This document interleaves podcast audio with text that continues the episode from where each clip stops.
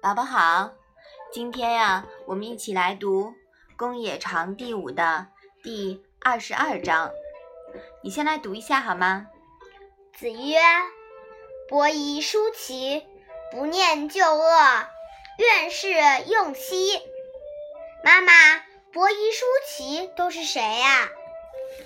伯夷叔齐呀，是殷朝末年孤竹君的两个儿子。父亲死后，两人互相让位，都逃到周文王那里。周武王起兵伐纣。他们认为这是以臣弑君，是不忠不孝的行为，曾加以阻拦。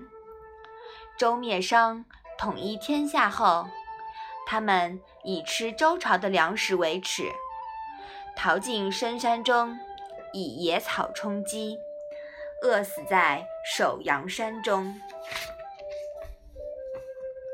妈妈，这一章是什么意思啊？孔子说：“伯夷、叔齐两个人不记人家过去的仇恨，他们是没有什么怨心的。”这一章里，孔子主要称赞的是伯夷、叔齐的不念旧恶。伯夷、叔齐认为周武王伐纣是以暴易暴，既反对周武王。又反对殷纣王，但为了维护君臣之礼，他们还是阻拦武王伐纣，最后因不食周粟而饿死在首阳山上。他们不是因为怨恨而死的，而是为了保持气节。伯夷叔齐呀，是孔子眼中。君子的典范是吧？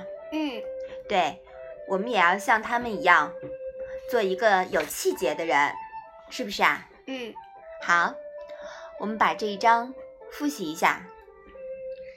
子曰：“伯夷叔齐，不念旧恶，愿是用兮。”好的，我们今天的《论语》小问问就到这里吧。谢谢妈妈。